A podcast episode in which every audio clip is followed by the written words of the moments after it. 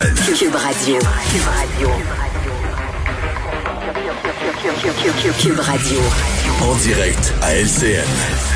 14h30, c'est le moment d'aller retrouver notre collègue dans nos studios de Cube Radio. Salut Geneviève. Bonjour Julie.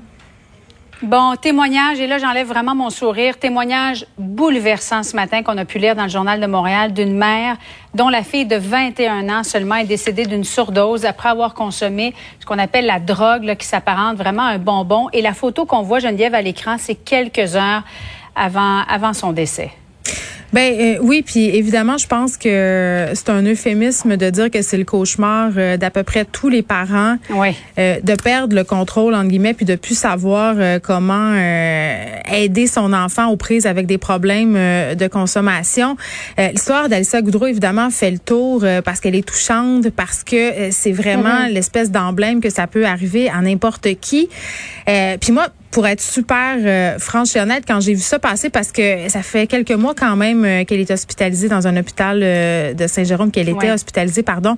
Euh, ça m'avait beaucoup touchée parce que je me suis dit qu'en quelque part, ça aurait pu m'arriver à moi. Sais, vraiment, là, je me suis identifiée, je me suis dit, euh, tu sais, moi, j'ai consommé quand j'étais plus jeune de façon quand même assez importante, puis honnêtement, j'ai été très, très, très chanceuse.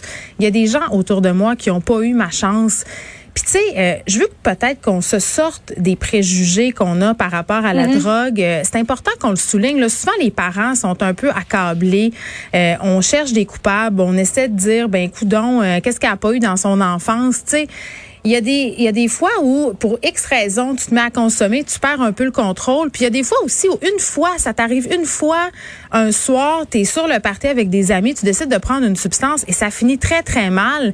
Et c'est ce qu'on assiste en ce moment avec le phénomène des drogues de synthèse. C'est ce qui est absolument inquiétant parce que souvent, les gens qui vont consommer ce type de drogue-là, que ce soit des gens qui ont un historique de consommation ou des consommateurs occasionnels récréatifs, comme on appelle, mélangent ça avec d'autres affaires, euh, ne savent pas trop ce qu'il y a là-dedans. Ouais. Et là, pouf, un drame comme ça subvient et il n'y a pas de retour en arrière.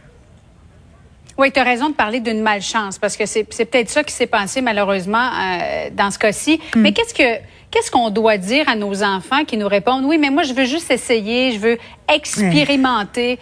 C'est c'est vrai que c'est un argument euh, qui, qui vient euh, de la plupart du temps de, de nos adolescents. Qu'est-ce que tu dirais toi, Geneviève? Ben, je pense qu'il faut changer. Euh, Puis c'est pas juste moi qui le dis, là, c'est l'organisation euh, mondiale de la santé, notre approche par rapport aux drogues, au lieu d'être toujours euh, dans la coercition, puis dans la peur, puis l'interdit, juste accueillir le fait que l'adolescence puis parfois le jeune âge adulte est un moment d'expérimentation, c'est difficile. Oui, c'est vrai qu'il y a des ados qui toucheront jamais à la drogue, il des ados qui vont toujours avoir des comportements responsables par rapport, par rapport à la consommation, mais il y en a que non. Il y en a qui vont essayer pour plein de raisons.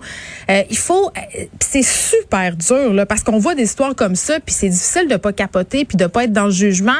Euh, c'est cliché, mais il faut garder le canal de communication ouvert, ouvert parce que ça va arriver, ça va arriver qu'ils vont les faire euh, leurs expériences, ça va arriver qu'ils vont euh, voir des histoires comme ça. Puis c'est clair que peut-être de raconter l'histoire euh, d'Alissa Goudreau ce soir, ça peut être une bonne porte d'entrée vers une discussion plus large. En tout cas, la photo, elle est très, très dissuasive. Un mois dans le coma, elle s'est réveillée quatre mois dans un état végétatif. Voici ce qui t'attend si tu veux.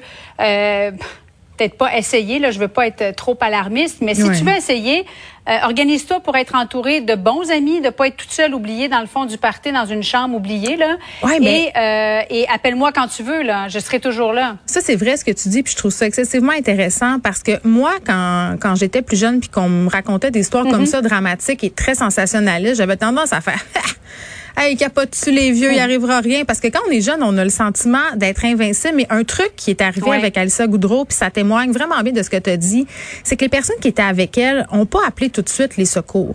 Ils ne lui ont pas prêté assistance. Et ça, ça a peut-être euh, contribué malheureusement à sa mort.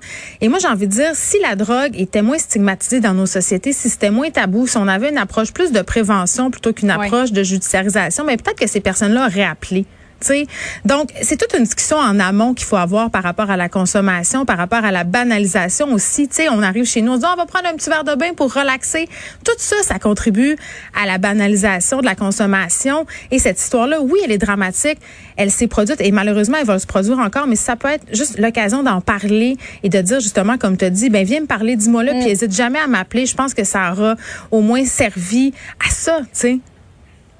D'ouvrir la communication. Ouais. Merci beaucoup, Geneviève. Bon après-midi à toi. Bon après-midi.